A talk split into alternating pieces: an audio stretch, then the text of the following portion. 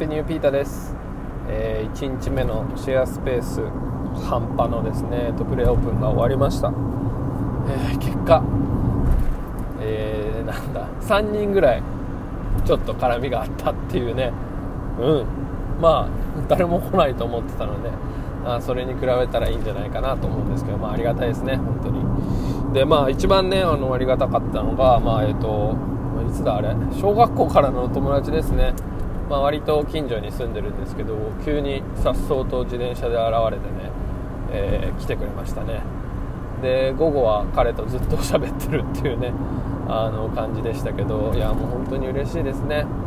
まあ正直ね彼が来てくれなかったら心が折れてたかもしれない、うん。まあ、おかげさまで明るい気分になりましたね、うん、であとはねあの近所の,、まあ、あのよく来るヘルパーさんがねなんかあの入ってくれたりとかあのちょっとした方がね中覗いてくれる方とね話したりしてねまあ良かったのかなと思っております。うんまあ、やっぱりね、あの他の人に来てもらうとやっぱり課題とかもね見えてきますよね。うんなんかあの座るっていうことをねテーマに場作りみたいのをねしたいなと思っていて結構ね座る場所を多く使ったんですけどなかなかね座ってくれない気がする。うん畳ベッドって分かります？あれって座りづらいのかな？分かんないですけどなんかそういう仕組みとかをね作りたいなと思ってましたね。でなんか友達はなんかもうちょっとふわふわしたものが欲しいみたいな言っててああなるほどなーと思ってふわふわのクッションか人形でも置こうかなとかも思いましたね。うん。いやー本当に最初はこういうもんですね。まあでもね一人一人来てくれる方にね感謝をしてやっていきたいなと思ってます。うんなんかね今日あの今日っていうかあのこのさっきねあのこうやって店を出すの初めてとか言ってましたけどありましたわ。こういうことやったの。うんあのあ何年前だ？56年前にねこれもね同じ蒲田でやったんですけどあの当時ねコールドプレスジュースっていうのが流行ってたんですよ。まあ今もね多少流行ってるかもしれないんですけどそのね露店で販売っていうのをねやりましたね、えー知り合いの仲いいお店のねあの前を貸してもらってあのコールドプレスのねジュース機を買ったんですけどそれでねあの作って売るっていうねことをやったことがあります。うん。あまあその話すると結局ねあの なんか美味しくなくてグリーンカレーペーストを入れて結局グリーンカレーにして売ったっていうねもうわけわかんない話なんですけどえー、と5人ぐらいかな買ってくれましたねあの時もね、うん、でも結局なんか2日ぐらいやって終わりましたね、うん、なんか 試食の押し売りっていうか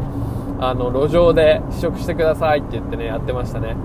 はい。であの食品衛生管理なんだっけ管理者みたいなねあれも取りましたけどそんなこともありましたね。うん。まあでも当時もねあの友達と2人でやったんですけど、まあ、2日でやめてしまうというね あのそれじゃあどうしようもねえだろうっていう感じだったんでね、まあ、今回はねもう続けたいなっていうことがあの念頭にありますね、うん。まああの大きな借金をしてねやってるわけではないので、まあ、うちの家族で持ってる物件でねあのやってるものなのでね固定費っていうのはまあそこまでかかってないんでいいんですけどうん、やっぱりねあのある程度お客さんが来てくれないとやっぱり、まあ、赤字になるところもあるかなと思うので、まあ、それをね野菜販売でね補填したりもしてるんですけど、うん、やっぱり多少はねお客さん来てほしいのでどうにかこのリアルな世界での口コミをね広げるというね挑戦をねこの時代にねやりたいなと思っております、うんまあ、ネットはね今日ある程度作ったんですよ、えー、と場所のねあのそこのお店のえー、Facebook ページとあと Instagram もね開設しましたね、うん、Instagram はね前からやろうと思ってたんですよ。あの野菜をね販売週に12回販売してるんで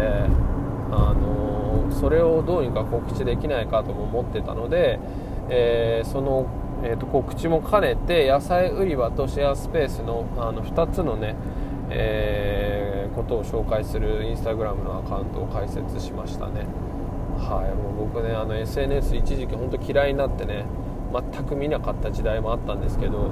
まあ、あの発信する側ならいいかと思ってねやりますよ、はい、やっぱりなんだろう。この時代、まあ、口コミもそうですけど発信しないとねもうないものと同じですからね。僕はこうやってラジオやってるのもそうですけど、うん、自分が喋んないといないのと一緒のみたいなもんですからね、うん、まあでもいるだけでねあの場が和んだりねあのいるだけでも生きててくれるだけでいいよっていうね人もいるんですけどね僕にとって彼女とかそうですけど、うん。まあ、この資本主義社会ではやっぱりなんか発信しないと難しいですよね、うん、でなんだっけ？はいそうだそうだ SNS うん。まああんまり見ないようにしますよ他のは。勉強のためには見るかもしれないですけど、まあ、他の人のとか見るのは疲弊しますからね、うん。まあ、ただねあのポチポチとね機械的に配信するだけみたいな感じでねあのやっていきたいなと思っております、うん、であとはなんだ、うん、だからそこをやったので、えー、ともうネットは大体揃った。あとはだからリアルな今チラシ作ってますね。であとはもうあと何人かあのお客さんがね来てくれればでもし気に入っていただければその口コミというかねそのうんおすすめとかをしてくれればねそこからつながっていく、それが一番いいかなって理想的ですよね、うん、だからもう大体基盤は築きました、うん。まあ、あとはちょっとスマートロックがねスマートキーボックスってやつかな。遠隔であの操作できるあの鍵入れるとこがあるんですけどその調子がね感染悪くてねなんか動かないんですよね。だからそれをどうにかしなきゃっていうところ